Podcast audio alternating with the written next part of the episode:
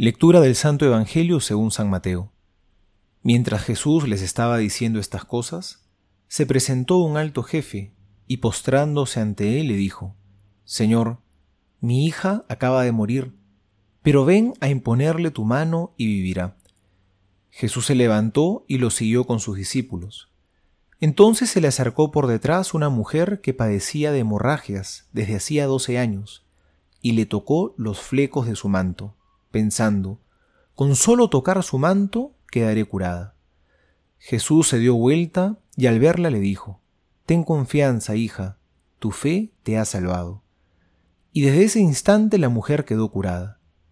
Al llegar a la casa del jefe, Jesús vio a los que tocaban música fúnebre y a la gente que gritaba, y dijo, Retírense, la niña no está muerta, sino que duerme. Y se reían de él. Cuando hicieron salir a la gente, él entró, la tomó de la mano y ella se levantó, y esta noticia se divulgó por aquella región. Palabra del Señor, gloria a ti, Señor Jesús. Esta mujer hacía años padecía flujos de sangre. Creía que simplemente tocando a Jesús se iba a curar. Bueno, y estaba en lo cierto, porque el contacto con Jesús es justamente lo que nos cura.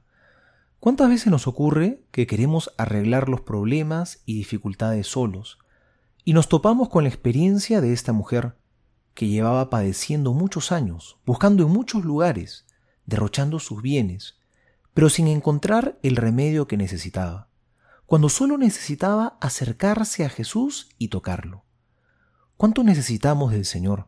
Entrar en contacto con Él, buscarlo, pedirle.